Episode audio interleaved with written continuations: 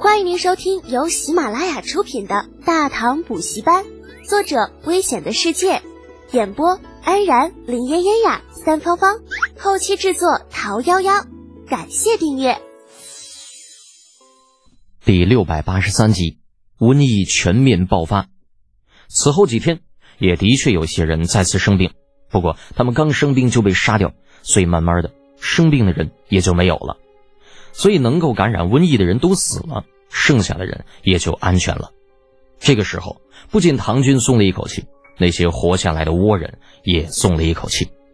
所有的倭人都想要活着，可是如果他们的同胞不死的话，他们就有可能被感染。所以，即便唐军不杀死那些个倭人，他们自己也要将那些人杀死的。人有的时候是非常自私的，哪怕他们都已经成为了别人的阶下囚，可他们还是希望别人比自己先死。这个世上那些侠义什么的，哪有那么多嘛？瘟疫这样解决之后，程楚墨才终于带着这些兵马向大唐赶去。与此同时，倭国境内瘟疫也爆发了。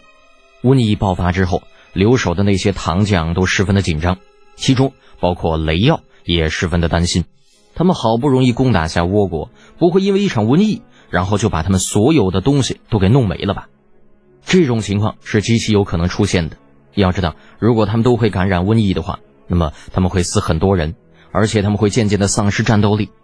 而如果万一倭国的一些百姓还没有感染瘟疫，那么到时候他们便只能束手待毙了。他们觉得这种情况是很有可能发生的。不过就在他们很是不安的时候，他们发现生病的几乎都是倭国人，他们大唐的将士反倒是没有什么人感染瘟疫。看到这种情况后，雷耀他们终于是松了一口气。哎呀！好啊，真是太好了，我们终于不用担心了。就是就是，死的是倭人就行，我们没事。看来连老天爷都在帮我们呢。觉得这些百姓太多，我们拉的时候不好拉，就让他们得瘟疫死了。哼，谁说不是呢？天助我也！哎，我看呐，估计是这些个倭人的祖先做了什么道德败坏、丧尽天良的事情，惹得老天爷都不满了。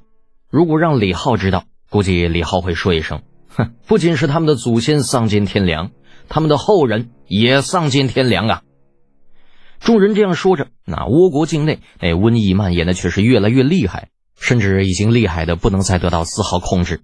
每天都有很多百姓感染病毒，可是没有人给他们看病，也没有人能够治这个瘟疫，所以每天有很多的人病死、死亡，不断的死亡，恐怖瞬间弥漫了整个倭国境内。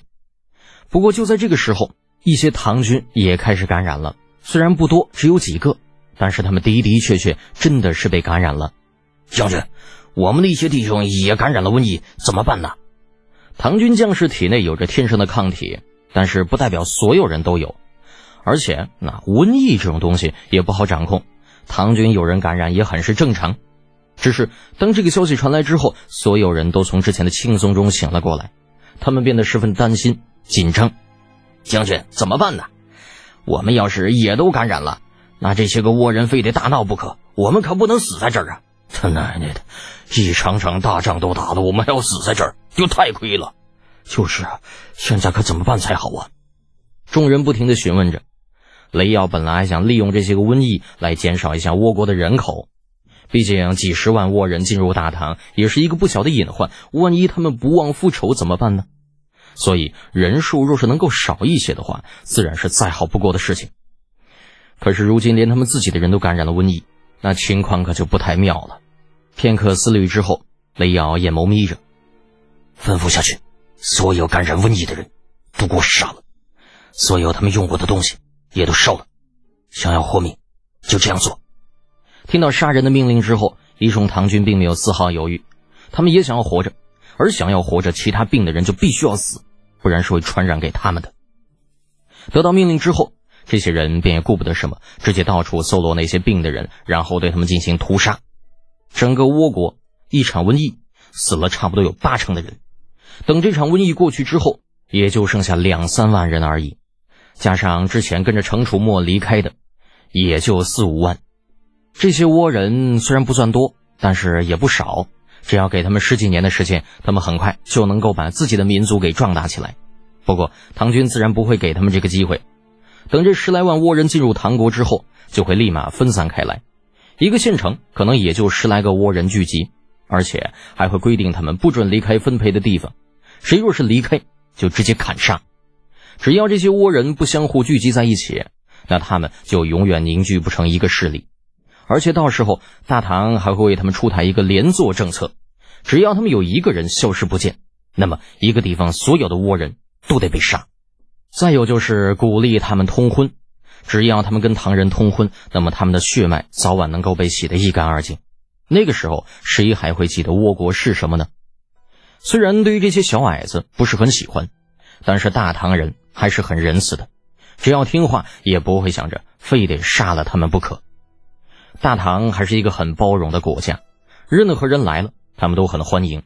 当然，前提是你必须不破坏大唐的稳定，不然谁若是有其他心思，那就等着被狠狠的教训吧。不管是谁，都是不能够例外的。瘟疫结束之后，倭人陆陆续续的运输，等所有人都运输的差不多的时候，已经是年底了。时光如水，岁月如梭，不能装逼的日子一晃而过。劳力静和儿子会合也是意外的惊喜啊！但是李兴又很纠结。正常来讲啊，呃，现如今父子二人为大唐开疆拓土，一个覆灭倭国，一个荡平高句丽，如此战绩未来不可限量啊！可是他们老李家目前的境况却极为窘迫，为什么呢？功高盖主，封无可封，富可敌国。说句大逆不道的话呀，这老李家现在想要干翻李唐，李二同志未必招架得住。那李世民他即便再千古一帝，他能容得下老李家吗？虽然有句话说一笔写不出两个李字，但是李靖的这个李，那跟李世民的那个李，他真不是一家呀。于是当日深夜，父子二人详谈了一番，具体说了些什么，无人知晓。只是自这一日之后，李靖。偶感风寒，将一切的军政事由交于太子李承乾，而李浩。听众朋友，本集已播讲完毕，请订阅专辑，下集精彩继续哦。